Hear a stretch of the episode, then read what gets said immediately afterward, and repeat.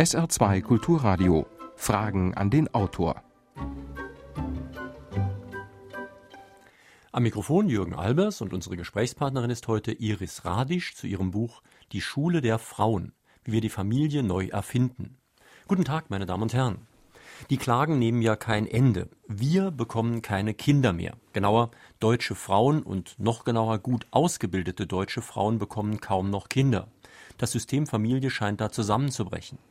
Aber ist das wirklich schlimm? Sind die Gebärkampagnen nur männliche Propaganda? Wie können Kinder und Berufstätigkeit ermöglicht werden? Wie müssen wir unser Leben neu gestalten? Frau Radisch, schönen guten Tag erstmal in Hamburg. Sie sind ja eigentlich ein Gegenbeispiel. Sie sind eine sehr erfolgreiche Frau, ja im Literaturbetrieb sogar eine sehr mächtige Frau und Sie haben drei Kinder. Wie ging denn das zusammen? Ja, guten Morgen, Herr Albers. Mein Buch handelt ja gerade davon, dass es ganz so einfach nicht ist, wie es ja heute auch häufig behauptet wird. Es wird ja immer wieder gesagt, eigentlich ist die Vereinbarkeit nur eine Sache von äh, technischen Hilfen. Eine Frau, die eben genügend äh, Krippenplätze hat, die genügend Betreuungsmöglichkeiten für ihre Kinder hat, kann auch uneingeschränkt Karriere machen. Das hören wir ja heute auch, neben den ganzen anderen etwas ideologischen Äußerungen zu dem Thema, auf die wir sicher noch kommen. Und und mein Buch sagt schon, na ja, also ganz so einfach ist es nicht. Meine Erfahrung war auch, äh, dass die Kinder einen hohen Preis bezahlen, dass man wohl Karriere machen kann, das ist keine Frage. Gerade in den deutschen Großstädten ist die Betreuungssituation so furchtbar nun auch nicht. Es gibt eigentlich ganz, äh, ganz gute Ganztagskrippen, es gibt auch ganz gute Hortplätze für die Kinder. So ist es ja nicht, dass die da irgendwie leiden würden oder so waisenhausmäßig abgestellt werden. Das war eigentlich alles ganz schön, aber trotzdem haben haben meine Kinder mich wenig gesehen und ich meine Kinder wenig. Und das ist ein Preis, den ich in der Summe, wie ich, mein Buch ist ein bisschen so eine Art Resümee nach den ersten zehn Jahren Doppelbelastung. Und das Resümee, was ich ziehe, ist eigentlich, dass der Preis zu hoch war. Mhm. Wir haben ja gerade wieder in den Nachrichten die Familienministerin von der Leyen gehört mit einem weiteren Vorschlag.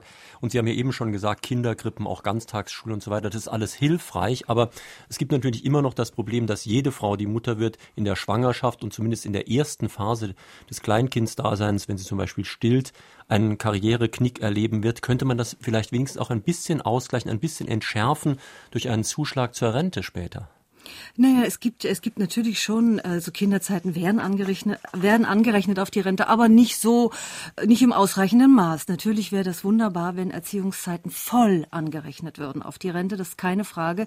Das hilft aber der jungen Frau, die ihre Ausbildung doch häufig für ein paar Jahre auf Eis legt, also quasi ins Tiefkühlfach legt und hofft, diese Ausbildung nach ein paar Jahren so frisch, wie sie sie reingelegt hat, auch wieder rausholen zu können. Diesem Problem äh, helfen höhere Renten natürlich erstmal nicht ab, weil was macht diese Mutter, wenn sie nach drei, fünf oder sechs Jahren wieder in den Beruf einsteigen will und findet das nicht mehr, findet äh, den Platz nicht mehr adäquat zu ihrer Ausbildung? Das ist ein ganz großes Problem, weshalb ich eigentlich gegen den Ausstieg bin und mich auch stark mache für die Berufstätigkeit, weil dieser Wiedereinstieg doch erhebliche Schwierigkeiten bereitet. Meine Damen und Herren, wenn Sie sich mit Fragen an die Autorin an dieser Sendung beteiligen möchten, können Sie wie immer hier anrufen in Saarbrücken. Die Vorwahl ist 0681, die Nummer unseres Studios 65100.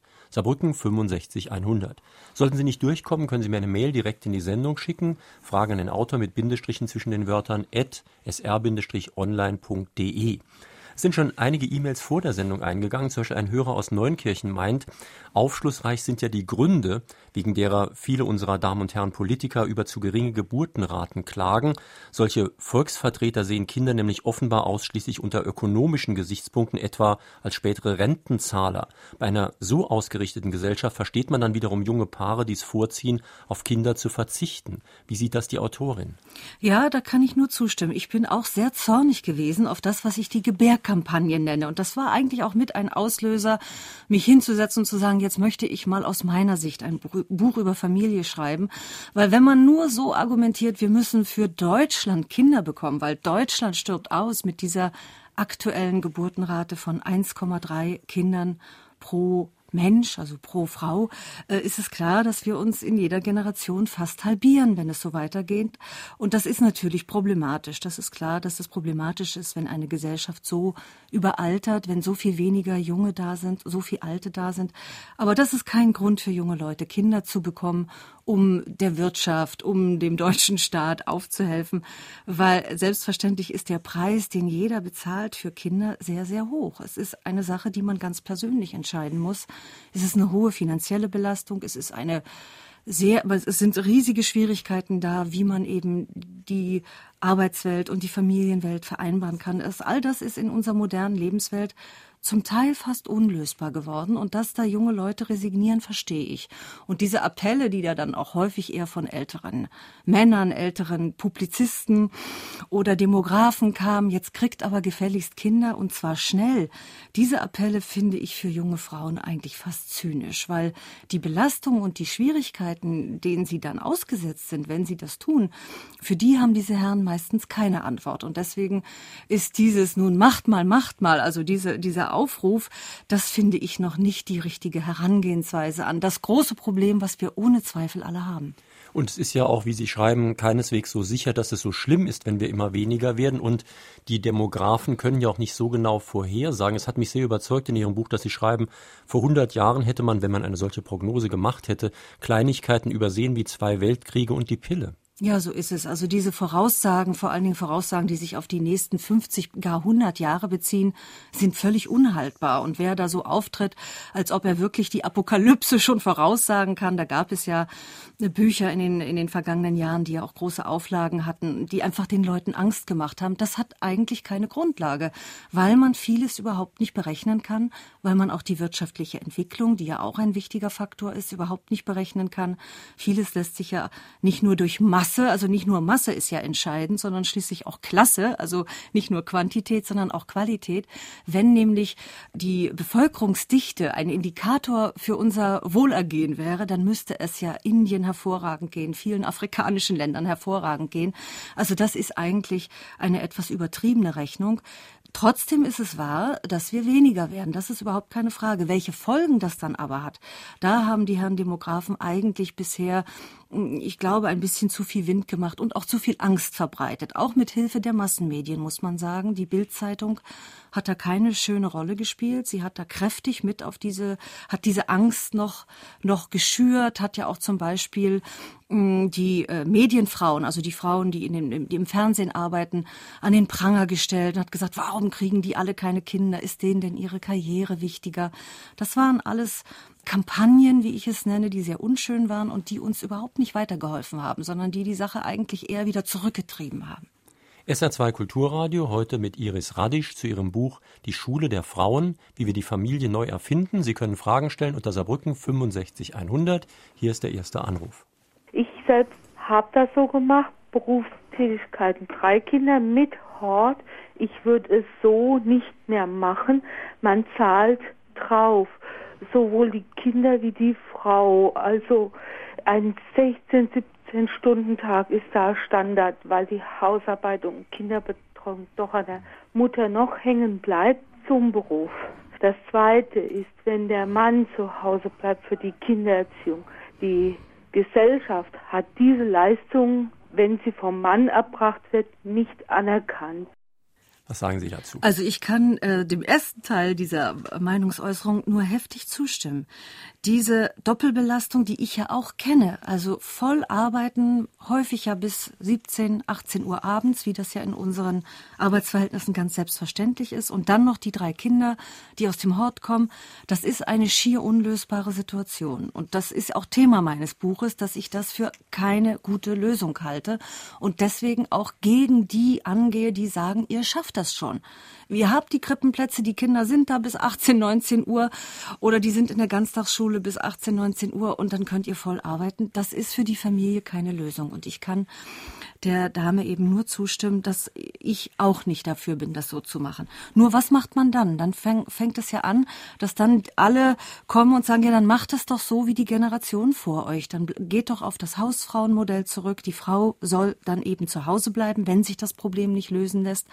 Und auch das, finde ich, ist ein eigentlich für die Frauen unzumutbarer Preis weil es ist meistens nur eine kurze Zeit, in der einen die Kinder so beanspruchen, also in, in, Lebenszeit gerechnet jetzt. Es sind einige Jahre, vielleicht sogar zehn Jahre, das kann schon sein. Aber die Zeit geht vorbei und die Frauen kommen nie wieder so in die Arbeit zurück, wie sie sich das wünschen. Sie haben am Ende einen sehr hohen Preis bezahlt. Wir müssen auch, leider ist es so, an die hohe Scheidungsrate denken, die wir in allen westlichen Industrienationen haben. In Deutschland ist es jede dritte Ehe, die geschieden wird. Und das ist für Frauen ein großes Risiko. In den Großstädten ist es jede zweite Ehe. Es ist ein großes Risiko, weil sie sind im Alter nach einer Scheidung selten gut versorgt. Die, die Armut, der, der, die weibliche Armut in, im Alter ist sehr hoch. Es ist also nicht gut, wenn Frauen sich ganz und gar auf die Erziehungsarbeit zurückziehen und nicht mehr arbeiten. Also was machen wir dann? Das ist also wirklich der gordische Knoten, den es zu lösen gilt. Und da hat Frau von der Leyen bei allen guten Vorschlägen, die sie bisher gemacht hat, für dieses Problem hat sie keine Antwort. Das hat sie bisher noch nicht mal angesprochen. Und ich halte es eigentlich für das Kardinalproblem. Noch eine telefonische Frage an die Autorin. Glauben Sie nicht auch, dass die Väter Angst vor der Verantwortung haben, wo Arbeitslosigkeit im Raum steht und dass vielleicht aus Angst vor der Verantwortung auf Kinder verzichtet wird? Dass es nicht nur die Mütter sind, die Angst haben? Das glaube ich ganz sicher, dass das so ist. Es ist ein, ein wichtiges Thema in meinem Buch, ist das Thema die flüchtenden Väter. Das ist, also Sie sprechen jetzt die Väter an, die gar nicht erst Kinder haben wollen, weil sie die Verantwortung scheuen, weil die Unsicherheit im Beruf so groß ist. Das ist sicher so. Eine ganz hohe Zahl junger Männer heute sagt, sie würden auf Kinder lieber verzichten. Eine viel höhere Zahl jüngerer Männer sagt das als dass das jüngere Frauen sagen würden. Und wenn dann Familie da ist, ist es in der Tat auch so, dass die Väter sich nach einer Scheidung das gibt Zahlen, die ich sehr alarmierend finde, wenig um die Kinder kümmern. 40 Prozent aller Scheidungsväter brechen den Kontakt zu ihren Kindern am Ende fast ab oder halten ihn sehr lose. Auch das ist, glaube ich, wirklich wahr, was die Hörerin da sagte. Das hat etwas mit der Angst vor der Verantwortung zu tun. Man weiß selber nicht, wie man über die Runden kommt. Man hat selber das Gefühl, eigentlich für seine Familie nicht gerade stehen zu können. Und da setzt der Fluchtreflex ein. Das ist eine mögliche Erklärung. Ich denke, dass es noch viele andere wichtige Erklärungen für dieses Phänomen gibt. Aber eine Erklärung ist es ganz sicher. Sollten wir nicht vielleicht auch über die Strukturen sprechen, die Strukturen, in denen bei uns Arbeit und die Gesellschaft organisiert ist? Sie schreiben ja in Ihrem Buch selbst, dass Eltern aus dem Hamsterrad des Vorteilsdenkens aussteigen und sich dem Scheckbuchdenken auch entziehen und nur dann kann man überhaupt Kinder in die Welt setzen und Kinder großziehen. Vielleicht sind auch unsere Strukturen wirklich falsch. Sie arbeiten ja auch in einem großen Unternehmen in der Zeit und muss denn wirklich berufliche Tätigkeit so organisiert sein, dass es sich dermaßen schlecht mit Familie verbindet? Müssen auch Führungskräfte wie auch Sie selbst, müssen die unbedingt abends immer so lange arbeiten? Kann man das nicht so organisieren, dass die nicht ganz so lange arbeiten? Kann man nicht die Sitzungen so beschränken, dass um 17 Uhr auf jeden Fall Schluss ist, auch für Mütter und Väter? Ja, sprechen Sie ein ganz ganz wichtiges Thema meines Buches an.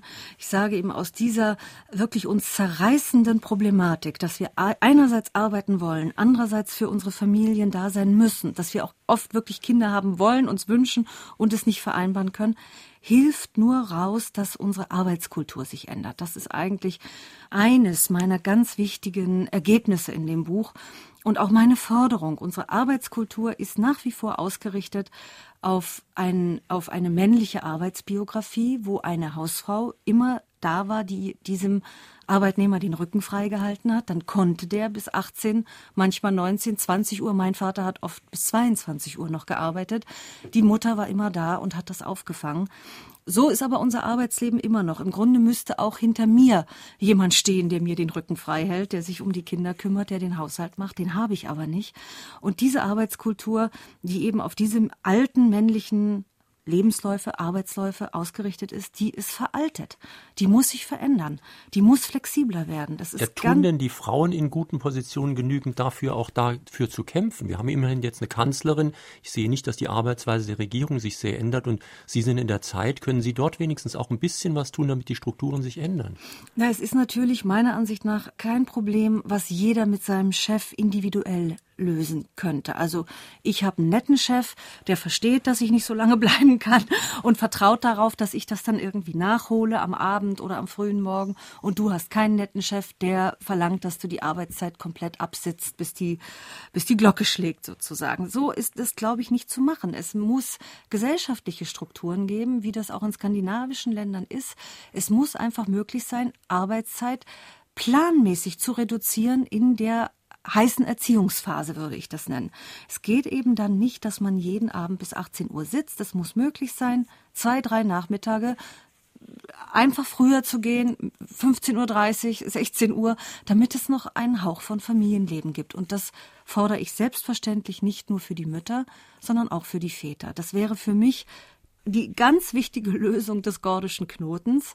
Vater und Mutter, jeder ist einen Nachmittag zu Hause und schon gäbe es Familienleben, schon gäbe es äh, nicht mehr diese Engpässe, dass die Kinder überhaupt nicht mehr loswerden können, was sie beschäftigt, dass man nicht mehr weiß, was in den Kindern vorgeht, dass man nicht mehr weiß, was die eigentlich in der Schule machen, welche Freunde die haben, ob die mal zum Zahnarzt müssen und all diese Dinge.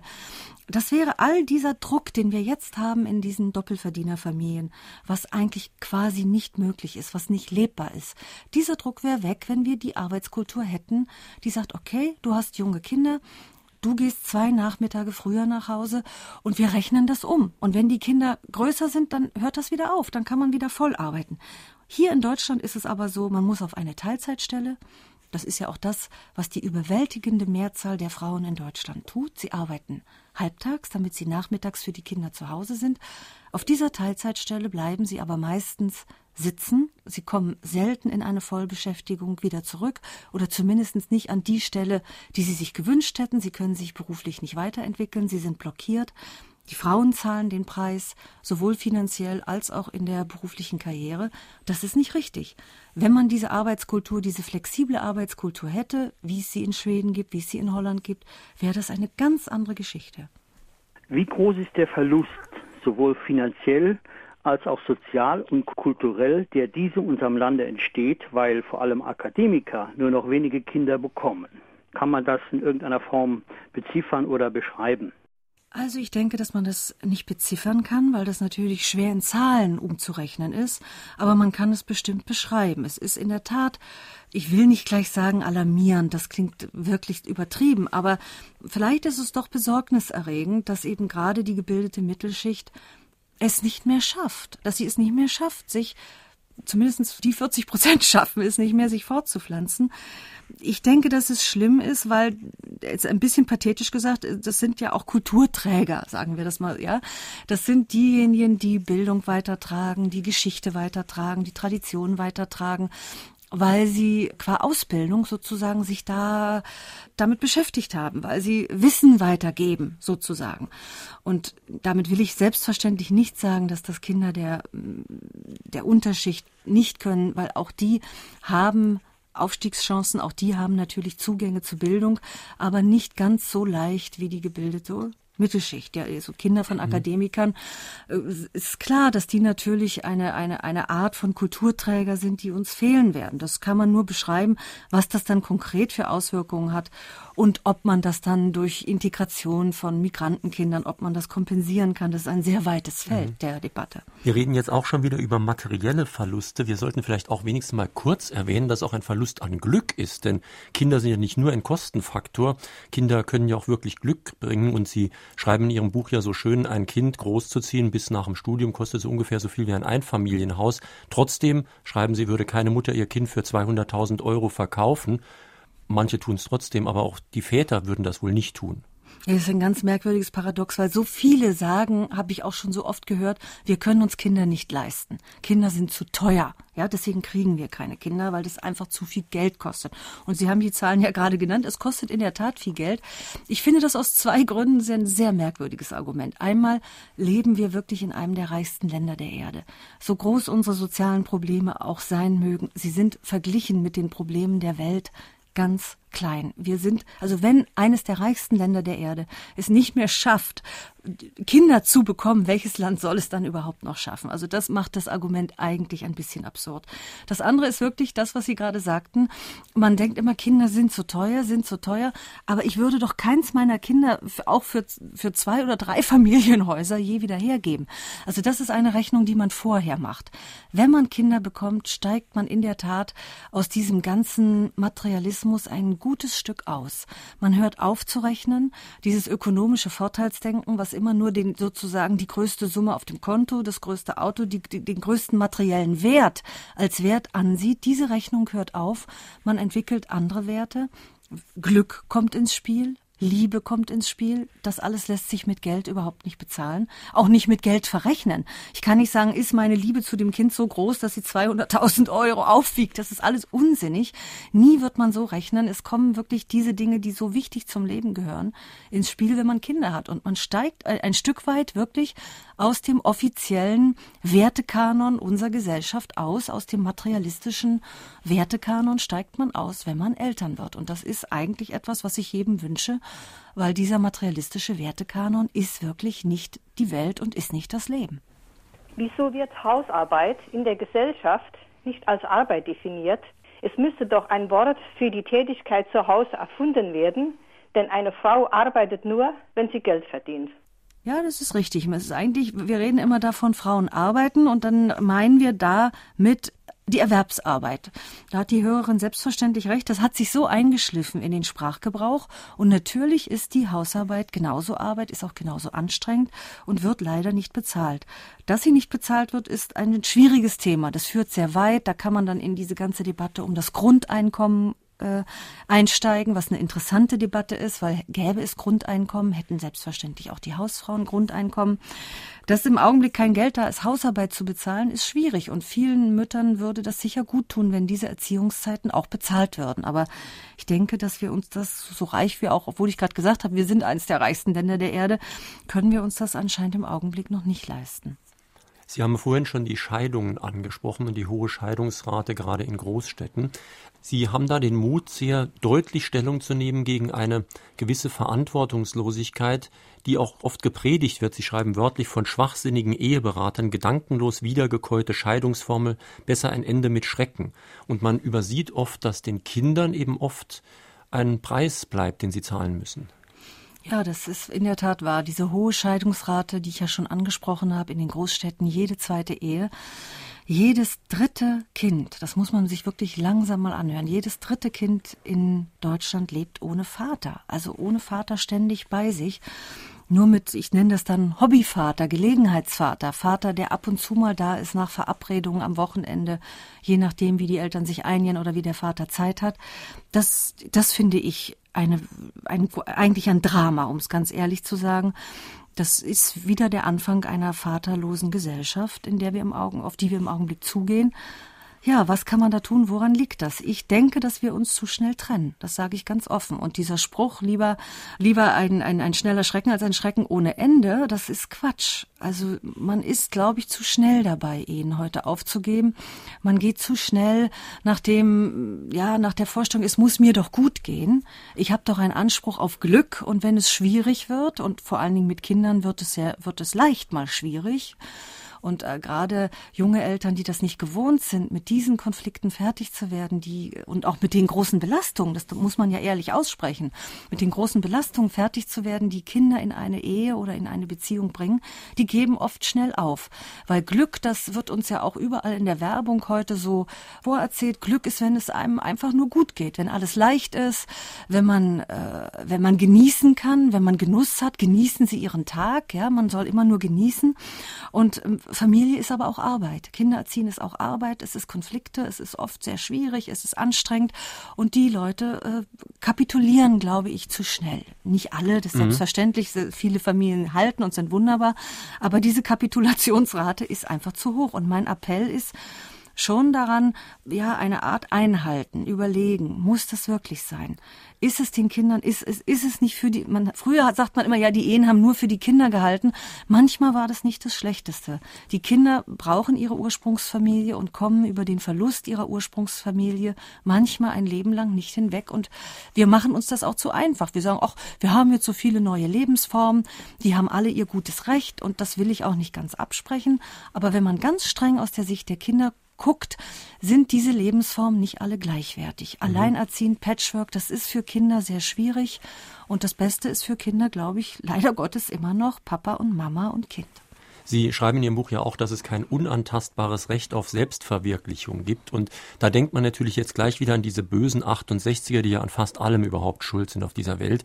Aber Sie haben eben schon angedeutet, schuld sein könnte auch die Werbung, die Konsumgesellschaft, die genau das Gegenteil von Verantwortung predigt. Schuld sein könnte natürlich auch eine globalisierte Arbeitswelt, die immer mehr Flexibilität fordert in jeder Hinsicht. Und flexibel sind Eltern nun mal wirklich nicht. Sie können nie flexibel sein.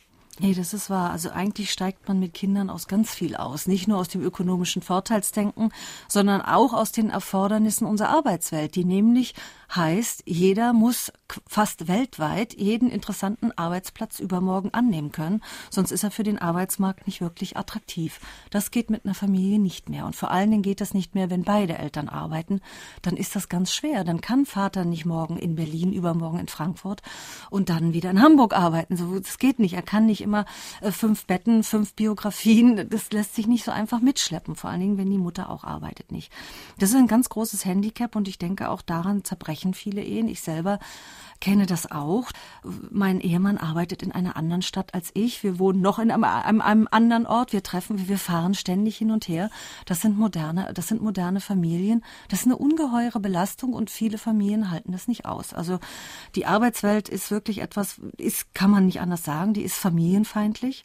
Sie ist auf Familien und auf die Stabilität, die sie brauchen, nicht ausgerichtet. Das ist ganz sicher so. Es ist inzwischen 11.30 Uhr. Sie hören SR2 Kulturradio. Fragen an die Autorin. Heute mit Iris Radisch zu ihrem Buch Die Schule der Frauen, wie wir die Familie neu erfinden. Noch ein Anruf bitte. Ich bin auch berufstätig und habe vier Kinder und arbeite in Teilzeit. Meine Frage ist, warum nie das Teilzeitmodell so angesprochen wird. Ich arbeite 30 Prozent und das kommt meinem Arbeitgeber entgegen, es kommt mir entgegen, es kommt meinen Kindern entgegen. Ich finde das ein wunderbares Modell.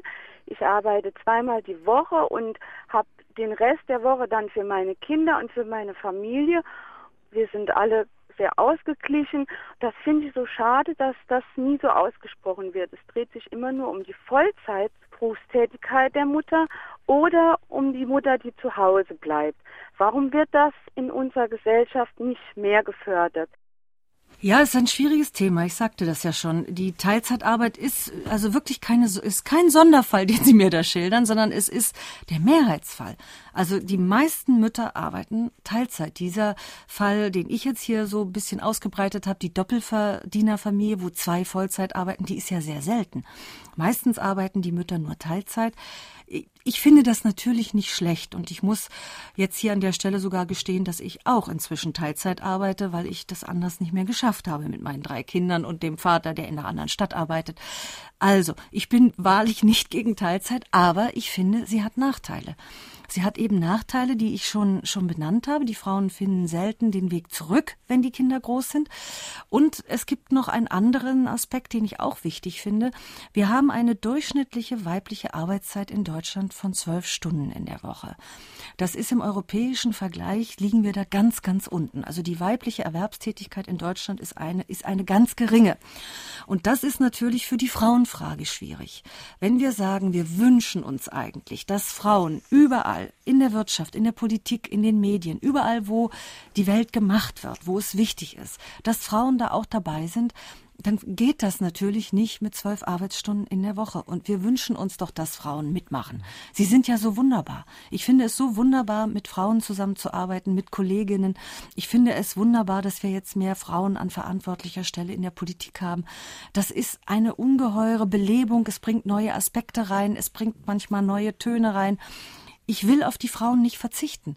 Deswegen ist die Teilzeitlösung so massenhaft, wie sie bisher, die, also die Standardlösung für das Familienproblem ist, ist für unsere ganze Gesellschaft noch keine gute Lösung. Für die einzelne Familie ist es immer eine ungeheure Entlastung. Das ist überhaupt keine Frage. Äh, ich stimme Ihnen dazu, was die Problematik der Teilzeitarbeit angeht, aber das gilt zum Teil natürlich auch für Männer. Die wenigen Männer, die ich kenne, die auf Teilzeit gegangen sind, haben einen riesigen Karriereknick erlebt. Und es ist ja leider so, dass immer noch der dumme Spruch gilt, äh, Karrieren werden nach 17 Uhr gemacht. Und das widerspricht natürlich Teilzeit total und das ist wieder unsere Arbeitskultur. Ganz genau. Es ist eben auch keine Lösung, wenn man sagt, die Männer machen dann eben, dann sind die Männer die Hausmänner oder die Männer arbeiten Teilzeit.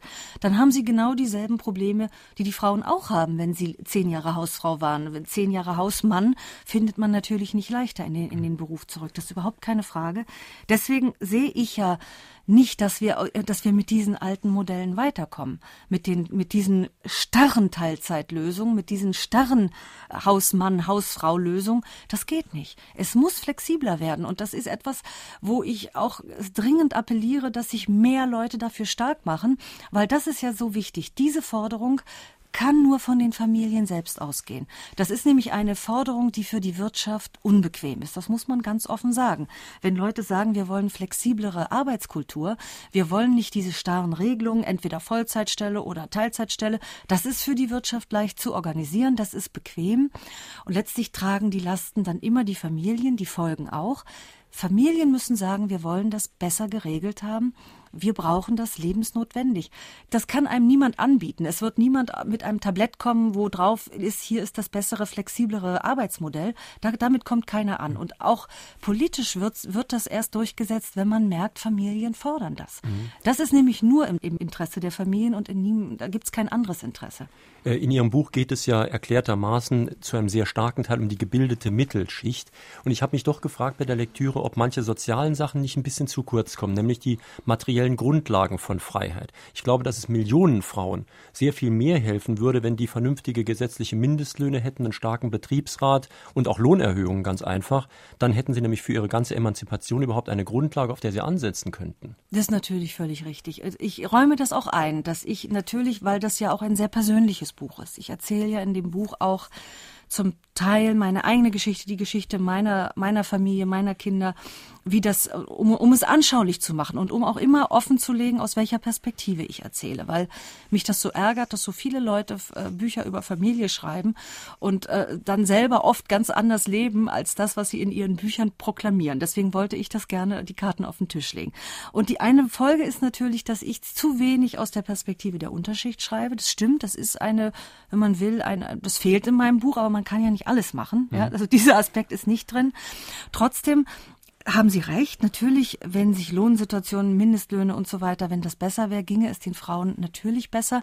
Aber das zentrale Problem, an das ich in meinem Buch immer wieder rühre, wie lässt es sich lösen, wenn Frauen arbeiten wollen und auch voll arbeiten wollen? An das Problem stoßen wir in allen Schichten. Weil egal, ob ich im, im unteren Lohnbereich oder im oberen Lohnbereich arbeite, die Arbeitszeiten, die ändern sich ja nicht. Die sind immer 17, 18, 19 Uhr. Und das ist einfach für Familien nicht tragbar. Vollkommen egal, ob ich da an der Kasse sitze oder ob ich irgendwie, ob ich vor der Kamera sitze oder was immer ich mache. Die Arbeitszeiten sind die gleichen. Soweit ich weiß, kehren 60 Prozent der Frauen nicht aus der Elternzeit in den Beruf zurück. Nur 20 Prozent der Väter erwägen überhaupt, sich ernsthaft, ernsthaft an der Beziehung der Kinder zu beteiligen. Haben wir es hier nicht damit zu tun, dass wir eine große verbale Aufgeschlossenheit der Männer haben, bei weitgehender aber Verhaltenssturheit? Sozusagen sich modern geben und denken, aber altmodisch leben. Fehlen uns eigentlich nicht neue Leitbilder und eine neue Arbeitsteilung für die Männer? und nicht so sehr für die Frauen. Also da kann ich nur jubeln. Ihnen kann ich nur zujubeln. Sie haben vollkommen recht. Das ist ein wichtiges Thema in meinem Buch. Ich schreibe, es braucht Vorbilder. Wir haben für das, was wir im Augenblick leben wollen, haben wir eigentlich keine Vorbilder. Das hat vor uns noch keiner gemacht. Weil früher hatten wir das alte Modell, da hatte jeder seine Zuständigkeit. Jetzt, wo Männer in die Familienarbeit integriert werden sollen, wo wir uns wünschen, dass sie sich auch um die Kinder kümmern, weil das einfach schön ist, für die Kinder schön ist, für sie selbst auch schön ist, weil das eine menschliche Bereicherung darstellt, mit Kindern umzugehen, mit familiären Problemen umzugehen, weil immer nur nach Job und nach, nach Karriere zu funktionieren, macht ja noch keinen vollständigen, glücklichen Menschen. Also wünschen wir uns das, aber es ist noch nicht da, die Vorbilder fehlen. Natürlich gibt es diese sogenannten modernen Väter, die jungen Väter, manchmal, die neuen Väter nennt man sie manchmal auch, von denen redet man schon seit 25 Jahren. Die gibt es aber eigentlich mehr oder weniger nur auf dem Papier. Da haben Sie völlig recht. Die haben natürlich die, die neue Einstellung. Sie möchten gerne. Sie haben auch Lust mit sich um ihre Kinder zu kümmern. Sie haben diese Fürsorge, dieses Fürsorgegefühl, dieses Verantwortungsgefühl. Aber sie stecken in ihrer Arbeit natürlich überhaupt nicht zurück. Ich glaube, es ist ein, ja, es sind glaube ich nur 1,5 Prozent der Väter, die Teilzeit arbeiten. Das ist also ein, das ist, äh, verschwindend. Es gibt eben die Väter nicht. Sie kommen nach Hause und streicheln den Kindern im Bett nochmal über, über den Scheitel und sagen, und sagen gute Nacht, weil Kinder müssen nun mal um 19 Uhr, 19.30 Uhr, 20 Uhr spätestens ins Bett, wenn sie klein sind. Und um die Zeit kommen die Väter, trudeln sie langsam mal zu Hause ein. Sie schaffen es also nicht. Am Wochenende sind sie dann Väter, aber das ist dann eben das, was ich doch eher die Hobbyväter nenne. Hm. Sie schreiben am Ende Ihres Buches auch, die Männer müssen sich bewegen, okay. Und was Sie eben geschrieben haben, sind ja auch Zwänge der Arbeitswelt, die auch auf die Väter wirken. Nur ein kleines Problem ist nämlich auch noch da. Die Frauen müssen sich auch bewegen und zwar bei ihrer Einschätzung der Männer. Denn äh, ich kenne wirklich viele Männer, die auch Probleme damit haben, dass die Frauen eben gerne erfolgreiche Männer haben. Und der erfolglose Mann, der sich um die Kinder kümmert, der ist unter Frauen gar nicht so sehr angesehen. Schon gerade als äh, möglicher Partner. Ja, da müssen wir dann langsam mal über die Liebe sprechen. Sie haben völlig recht.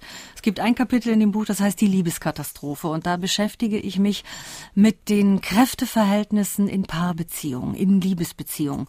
Und meine, meine, meine Beobachtung, auch meine Erfahrung ist, dass wir da noch nicht sehr weit gekommen sind. Dass wir zwar eigentlich meistens schon recht moderne Leben leben, so äußerlich, aber dass wir innerlich noch Geschlechterbildern hinterherlaufen, die fast 150 Jahre alt sind. Also die Frau sucht den starken Mann, sucht den Alpha-Mann, denjenigen, der eben stärker ist, der sie trägt, der ihr auch sozial überlegen ist der meistens älter ist, und der Mann sucht selbstverständlich die jüngere Frau und er sucht auch die ihm sozial unterlegene Frau. Daran hat sich merkwürdigerweise bisher wenig geändert, obwohl wir gar nicht mehr so leben, obwohl wir doch sonst in der Ausbildung und auch sonst eigentlich Schulter an Schulter stehen, aber in der Liebe ist das nicht so. Und ich glaube, dass das viele, viele Jahrhunderte so auch ganz gut funktioniert hat diese hierarchischen Liebesverhältnisse, wie ich sie nennen würde. Also wo einer nach oben guckt und der andere nach unten. Das ist dann die Hierarchie in der Liebe. Das hat lange gut funktioniert und hat Ehen auch stabil gehalten, weil eine sozial abhängige Frau konnte man nicht ganz so schnell verlassen wie eine sozial selbstständige Frau. Das war natürlich ein stabilisierender Faktor. Trotzdem ist es heute offensichtlich so, dass das nicht mehr funktioniert. Wir haben ja die Scheidungsraten bereits angesprochen. Die sind so erschreckend hoch, dass man diesem Liebesmodell, glaube ich, nicht mehr vertrauen sollte ich denke, dass die Entwicklung und auch das Wünschenswerte wirklich die gleichberechtigte Partnerschaft mhm. ist. Ungefähr kein so dramatischer Altersabstand, nicht so ein dramatischer Abstand in der sozialen Ausstattung, also einfach Partnerschaft, Leben auf Augenhöhe, ist aber etwas, was es in unserer Gesellschaft wirklich noch sehr wenig gibt. Vielleicht sind die Skandinavier uns da, sind da mhm. ein bisschen weiter, weil die Emanzipation auch schon in der zweiten beziehungsweise dritten Generation leben und wir eigentlich immer noch experimentieren in der ersten Generation. Ähm, was Sie da gerade sagten, passt gut zu einer Mail, die aus Illingen gekommen ist.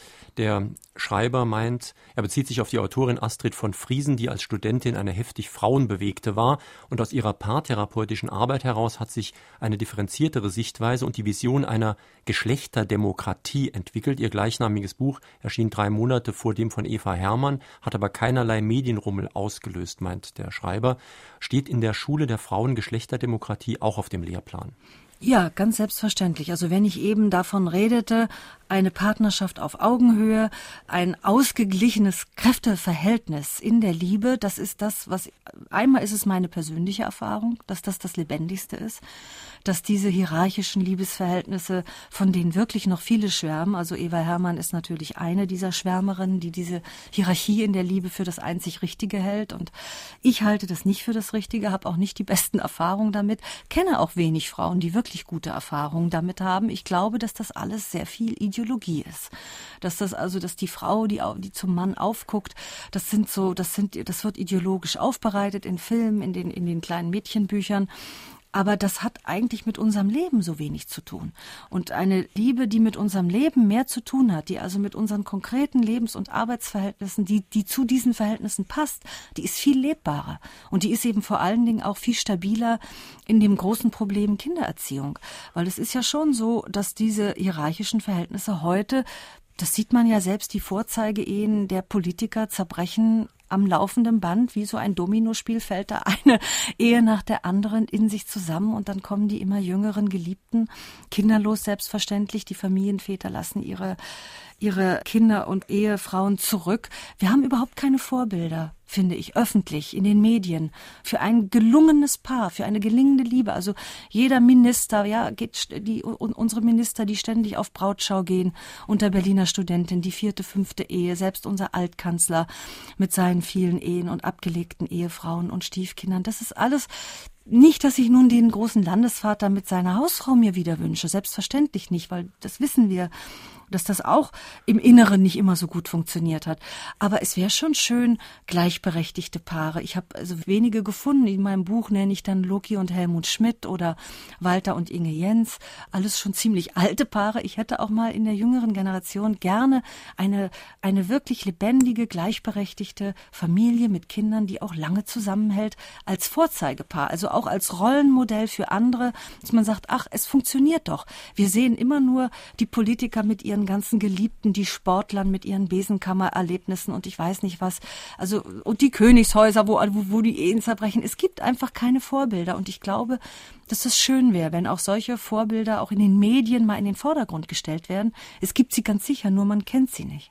Auch wenn es nicht direkt zum Thema Ihres Buches gehört, welche Erfahrungen oder welche Ansichten haben Sie über die Krippenversorgung in der ehemaligen DDR? Lassen wir den ideologischen Aspekt einmal ganz beiseite. Übertragbar wäre das System wahrscheinlich ohnehin nicht, weil diese Einrichtungen ja in betrieblicher Trägerschaft lagen. Ja, also ich bin da zweigespalten, muss ich ganz ehrlich sagen. Natürlich bin ich einerseits, das sage ich auch in meinem Buch, ich bin natürlich für eine umfassende Versorgung mit Krippenplätzen, weil das ist eigentlich die Grundlage für das, was ich eine gleichberechtigte Partnerschaft nenne. Ohne Krippenplätze ist die Mutter ja gezwungen, zumindest drei Jahre lang voll zu Hause zu bleiben. Das ist ja in Deutschland weitgehend so. Zumindest außerhalb der Großstädte ist die Krippenversorgung so schlecht, dass die Frau überhaupt keine Wahl hat. Also von Wahlfreiheit in Deutschland kann wirklich keine Rede sein. Mit der DDR, das war schwierig, weil als erstens war das natürlich pädagogisch sicherlich nicht so auf dem Qualitätsstandard, den ich mir wünsche wirklich mit der intensiven Betreuung für die kleinen Kinder, mit den Freiräumen, mit der Kreativität, die da natürlich gefördert werden soll, mit der sozialen Wärme, die da entwickelt werden soll. Das war sicherlich nicht da. Und dann äh, gab es ja sogar so doch eher grässliche Dinge wie Wochenkrippenplätze, wo die Frauen eben so von ihren Kindern freigestellt werden sollten, dass sie die Kinder von Montag bis Freitag in der Krippe gelassen haben und dann ganz der Arbeitswelt äh, sozusagen äh, zur Verfügung gestanden haben das finde ich nicht gut. Und wie ich eben überhaupt sage, man muss Grenzen ziehen, weil selbstverständlich hat die Wirtschaft jedes Interesse daran, die Frauen vor und die Männer, man muss immer sagen beide, voll in die Arbeitswelt zu integrieren, dass sie eben möglichst trotz Kinder also unbegrenzt einsetzbar sind, da muss die Familie einen Riegel vorschieben. Das ist eben nicht richtig. Das ist nicht richtig, dass wir sagen, okay, unsere Kinder sind wunderbar betreut, wir arbeiten bis zum Umfallen. Den Kindern wird es in den Krippen, in den Ganztagsschulen schon irgendwie gut gehen. Also die ganze Familie die ganze Familienarbeit dann den Institutionen zu überlassen, wozu hat man dann noch die Kinder? Und eigentlich kommt für mich dann auch irgendwann die Frage, will man so leben? Das ist ehrlich gesagt die Leitfrage in meinem Buch. Welches Leben wünschen wir uns? Will ich so leben? Das ist die Frage, die dahinter steht und die man sich bei jeder Entscheidung vor allen Dingen stellen muss. Und deswegen bin ich einerseits für Krippenplätze, andererseits gegen die Übertreibung, wie es in der DDR sicherlich war, weil diese Familienzeit, diese Lebenszeit in der Familie etwas Lebenswichtiges für jeden Menschen ist und eigentlich zu dem gehört, was ich so eine, ja, eine vollumfassende Existenz nennen würde, weil wir sind nicht nur Arbeitstiere frage die Autorin, was sie meint zur Kinderbetreuung, wenn die Kinder am Heranwachsen sind. Wenn sie also sich vom Haus selbstständig entfernen können. Wer schaut dann nach den Kindern? Ein ganz wichtiges Thema. Ja, ist ein Thema, was offen gestanden in meinem Buch nicht vorkommt, weil äh, wer schaut nach den Kindern, wenn die selbstständig werden, diese ganzen großen Probleme, die sich mit der Pubertät auftun, wann lässt man die Leine los, wann lässt man sie laufen, das ist nicht Thema meines Buches, da kann ich Ihnen nur meine persönliche Meinung sagen ja, es ist sehr schwierig und das ist sicherlich immer etwas mit Versuch und Irrtum. Natürlich muss man loslassen und man muss immer aufpassen, wie weit man loslassen kann. Die Gefahren, gerade in den Städten, sind so riesengroß. Ich glaube, dass Eltern heute oft zu viel und zu schnell loslassen. Das ist aber eine Meinung, die ich jetzt ganz persönlich sage. Mein Buch beschäftigt sich ja mehr mit dieser wirklich harten Zeit, wo man für die Kinder rundum da sein muss und wo sich eben dieses große Problem stellt, wie kann man dann noch arbeiten? Also wie lässt sich Arbeit, Liebe und Kinder, wie lässt es sich vereinen? Und da ist natürlich in der Kleinkindphase das Problem am allergrößten. Wenn die Kinder größer werden, kann man eben leichter die auch mal selbstständig sein lassen, die selbstständig äh, sich einen Mittag kochen lassen. Man muss nicht immer gleich, wenn die um 13 Uhr aus der Schule kommen, wie das ja in Deutschland ist, die Mütter stehen alle da und kochen Mittagessen, weil ja eigentlich die Nachmittagsbetreuung bei uns noch eher der Ausnahmefall ist. Dieses Problem lockert sich etwa aus etwas, umso älter die Kinder werden. Es ist heute leider so bei berufstätigen Eltern, dass ein Partner von der Arbeit nach Hause kommt, wenn der andere gerade geht. Und da muss man sich doch fragen, ist es nicht eher traurig für die Kinder, immer nur einen Elternteil um sich zu haben, weil der andere arbeitet? Wo bleibt da das Zusammengehörigkeitsgefühl in der Familie, der Zusammenhalt als Ganzes? Ja, das stimmt. Das ist, äh, das ist ganz traurig. Das ist ganz traurig und das hat eben etwas mit dem absoluten Diktat unserer Arbeitsgesellschaft auf das Familienleben zu tun, gegen das ich mich errichte. Und wo ich eben auch sage, wir müssen uns dafür erstmal ein Bewusstsein entwickeln. Wir müssen uns für Familienzeit stark machen. Wir müssen uns erstmal wirklich, wir müssen richtig klar machen, was, wie sehr das was mit Lebensqualität zu tun hat.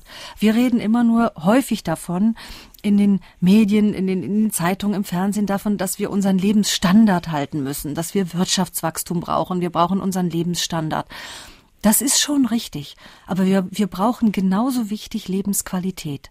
Und Lebensqualität hat nicht immer unmittelbar etwas mit Lebensstandard zu tun. Das ist nicht, nicht identisch auf jeden Fall. Und Lebensqualität ist für mich eben zum Beispiel auch Familienzeit. Und Familienzeit ist in unserer Hochleistungsgesellschaft eigentlich nicht mehr drin. Das ist ganz komisch. Obwohl die Leute früher ja noch viel mehr gearbeitet haben als heute, glaube ich, dass die Familien mehr Zeit füreinander hatten, weil Arbeit und Familie nicht so weit auseinandergerissen waren. Also der Vater war in der Werkstatt um die Ecke, ja, oder oder war auf dem Acker nebenan und die Kinder und das ließ sich alles viel einfacher miteinander verbinden. Das ist heute, wo wir ja wirklich weit fahren, um in unsere Büros zu kommen, weit fahren, um überhaupt wieder nach Hause zu kommen, ist das so auseinandergerissen und da hilft eben, ich kann es immer wieder nur sagen, eine neue Arbeitskultur, eine Arbeitskultur, die elternfreundlich ist, ist das einzige, was uns aus diesem Dilemma heraushelfen kann. Meine Damen und Herren, drei, die heute Morgen hier angerufen und eine Frage an die Autorin gestellt haben, bekommen demnächst von der Deutschen Verlagsanstalt das Buch von Iris Radisch zugeschickt. Ladenpreis übrigens 14,95 Euro. Heute Morgen sind das Erna Reinhardt aus Dillingen, Heinz Krämer aus Saarbrücken und Jutta Groß aus Saarlouis. Noch ein Anruf bitte. Also ich bin 1932 geboren. Ich hatte zwei Kinder und ich habe lange Jahre meinem Mann den Rücken freigehalten. Also er hat eine tolle Ausbildung gemacht, aber als er endlich am Ziel war, dann hat er sich eine Freundin gesucht. Und ich möchte eigentlich mal an die erinnern, die, ja, die von meiner Generation, die das einfach gemacht haben. Was machen die? Ich fing dann an, mit 45 zu lernen, Krankenschwester, aber es hat nicht jeder diese, diese Chance. Und ich hatte dann mehr oder weniger eine eigene Fassung, wenn auch nicht so viel, wie, wie ich hätte, wenn ich die Hinterbliebene meines geschiedenen Mannes wäre. Ich wüsste gern mal von der Autorin, was machen eigentlich die Frauen? Ich habe einige solcher oder ähnlicher Fälle wie ihr, den Sie mir gerade da schildern, in meinem Buch auch beschrieben, also Lebensschicksale, Briefe, die mir Frauen geschrieben haben, Leserinnen der Zeit, die ganz ähnlich waren. Also, sie haben ihre Berufsausbildung zurückgesteckt für den Mann. Sie haben also kaum noch gearbeitet, haben sich der Kindererziehung gewidmet. Dann äh, sogar die Arbeit, die sie hatten, aufgegeben, als der Mann gesagt hat, ich muss meine Arbeitsstelle wechseln, wir gehen in eine andere Stadt. Und kurz vorm Umzug sagt der Mann, nein, ich gehe doch lieber mit meiner neuen Freundin. Dann saß sie ohne Arbeit und mit den Kindern da und konnte einen Eurojobs machen. Selbst Frauen, die studiert hatten, für die Männer dann oder für die Kinder, muss man ja auch sagen, für beide dann zurückgesteckt haben, nicht gearbeitet haben, nie wieder entsprechend ihrer Ausbildung haben arbeiten können. Es ist wirklich ein Trauerspiel. Deswegen eigentlich nur, ja, mein Fazit, das mit dem Ausstieg aus der Arbeitswelt ist für Frauen keine Lösung. So einfach es für den Augenblick aussieht, so schwierig ist es oft auf der langen Strecke und man sollte es sich lange mhm. überlegen. Man sollte es sich lange überlegen, ob man nicht bessere Lösungen findet, doch eine Vereinbarkeit herzustellen, weiterzuarbeiten und trotzdem noch ein halbwegs befriedigendes Familienleben zu haben und sich eben dafür einzusetzen, dass die Arbeitswelt sagt, okay, wir machen eine Zweidrittelstelle für Vater und Mutter für fünf Jahre, für sechs Jahre, so lange wie man es braucht. Und sie kommen vielleicht beide schon um, um, um 15 Uhr nach Hause. Warum lässt es sich nicht? Es ist eine Sache der Organisation. Das ist klar, das ist auch nicht von heute auf morgen zu machen. Aber ich sage oder schreibe auch in meinem Buch, wenn wir etwas wirklich wollen, wir können sogar zum Mond fliegen, ja? Wir können jedes Jahr immer bessere Autos produzieren, immer tollere mhm. Handys, wir können uns in allem optimieren.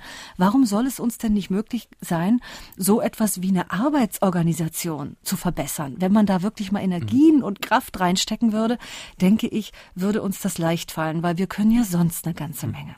Das bringt mich dazu, an etwas anzuknüpfen, wo ich in Ihrem Buch manchmal etwas Bedenken habe. Und zwar, Sie kritisieren ständig die Natur aus gut verständlichen Gründen, weil sie sagen, dass zum Beispiel solche Erfolgszombies ausgerechnet zur Rückkehr zur ersten Natur aufrufen, natürlich zur ersten Natur der Frau. Das ist sicher berechtigt, aber sollte man nicht umgekehrt, und das deuten sie ja auch immer wieder an, in vielen Bereichen nicht gerade Natürliches gegen diese Zombies verteidigen und Familie ist irgendwo auch was Natürliches. Ja, das tue ich auch. Ich weiß, also das tue ich ganz sicher. Ich sage nämlich zum Beispiel, dass Eltern, wenn sie Kinder bekommen haben, häufig so etwas wie eine Renaturierung, also eine Wiederanknüpfung an ganz natürliche Instinkte, an ganz natürliche Lebensregungen empfinden, die sie schon verloren hatten. Also wenn ich sage, das ist etwas, was ich nicht nur auf die auf die paar Erfolgszombies, die uns da jetzt wieder sagen, ach geht doch wieder Kinder kriegen, geht doch wieder an den Herd. Das finde ich natürlich furchtbar, aber ich beschreibe ja auch ein bisschen meine eigene Biografie, die äh, glaube ich stellvertretend für meine Generation und dass wir immer ferner uns von natürlichen Lebensbedingungen immer weiter von natürlichen Lebensbedingungen wegentwickelt haben. Ja, das hat was mit unseren Ausbildungen zu tun, mit unseren Lebensweisen. Und dass wir dann, wenn wir Kinder kriegen, eigentlich so, häufig so etwas wie einen Naturschock erleben, weil wir wieder an so viel Natürliches anknüpfen. Und ich finde das gut. Ich finde das sehr, sehr gut und ich finde, dass es auch jedem gut tut, dass uns überhaupt, dass es wichtig für uns wäre, uns in natürliche Kreisläufe wieder einzufinden, dass dieses sich entfernen aus, also überhaupt aus diesem ganzen Ablauf von, von Jungsein, Reifsein, Familien haben, Altsein, krank sein und sterben, dass dieser ganze Ablauf in unserem Leben so zurückgedrängt wird und man immer so tun will, als sei man eigentlich immer in der gleichen optimalen Lebensphase und diese ganzen Abläufe sich nicht mehr ja, sich nicht mehr wirklich zu Herz nimmt und sie wegdrängt. Das finde ich ganz schlimm. Und die Kinder können einem sehr dazu helfen, in dieses Rad des Lebens sozusagen wieder zurückzufinden. Und das halte ich für jeden Einzelnen und auch für unsere ganze Gesellschaft für eine ganz wichtige und auch wunderbare Entwicklung. Das heißt, Kinder haben irgendwo auch etwas Subversives geradezu, indem sie die in der Gesellschaft vorherrschenden Werte in Frage stellen. Und das sind ja Werte, die vorwiegend sagen, immer, immer mehr, immer mehr, immer mehr, und zwar immer mehr Materielles. Es gibt aber auch eben andere Formen von Glück, von Zufriedenheit, die nicht unbedingt an das Materielle so stark gebunden sind. Ganz richtig, das ist das ganz Wesentliche. Also eigentlich auch mit einer, ja, weshalb ich sage, wagt es, wagt es mit den Kindern. So schwer es auch ist, wagt es mit den Familien, weil für mich ist es wirklich fast, ja, ein, vielleicht nicht die einzige, aber doch eine ganz wichtige revolutionäre Zelle fast, die Familie, weil sie eben Freiräume von diesem Optimierungswahn bietet, der in unserer Gesellschaft herrscht.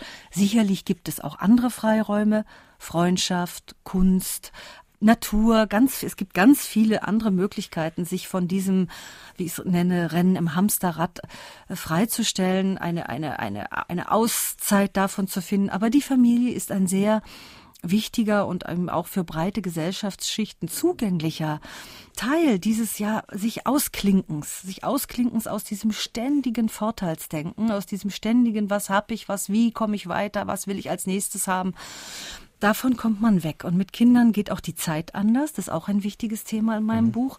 Man hat plötzlich einen anderen Bezug zur Zeit. Sie wird eben nicht mehr durchmaximiert nach möglichst äh, großem Gewinn oder nach dichter, äh, nach Erlebnisdichte oder was immer, sondern man lässt sie auch mal laufen. Es mhm. gibt auch mal wirklich die freie Zeit, die leere Zeit, die man so wichtig braucht. Und mhm. das, dazu sind Kinder eine große Hilfe. Meine Damen und Herren, in Fragen an die Autorin war das heute auf SR2 Kulturradio Iris Radisch zu ihrem Buch Die Schule der Frauen, wie wir die Familie neu erfinden, erschienen bei der Deutschen Verlagsanstalt, Preis 14,95 Euro. Am nächsten Sonntag haben wir Heiko Engelkes hier zu Gast. Er hat ein Buch geschrieben über Ségolène Royal, eine Frau auf dem Weg zur Macht. Deswegen beobachte ich heute natürlich auch sehr genau den Ausgang der ersten Runde der Wahlen in Frankreich und hoffe, dass die Kandidatin, über die wir heute, über die wir nächste Woche sprechen, dann überhaupt noch unter den ersten beiden ist. Es gab ja da schon andere Fälle. So, Sie können sich diese Sendung, wie alle anderen seit November letzten Jahres, nachträglich aus dem Internet anhören und auch kopieren. Informationen können Sie bei uns in der Redaktion bekommen. Wir haben für Sie auch eine Liste bereitgelegt mit allen Sendungen, die wir inzwischen im Internet anbieten können. Schönen Tag, schönes Weiterhören hier auf SR2 Kulturradio wünscht Ihnen jetzt noch Jürgen Albers.